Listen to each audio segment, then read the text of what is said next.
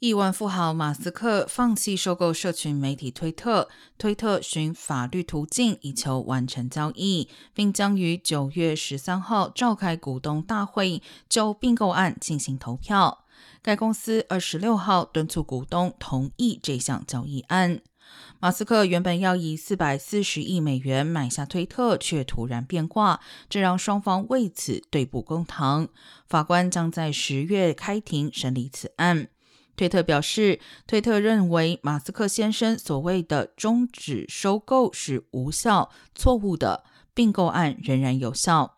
推特董事会一致建议股东投票支持马斯克，必须遵循四月签署的交易条款，以每股五十四点二零美元的价格来收购该公司。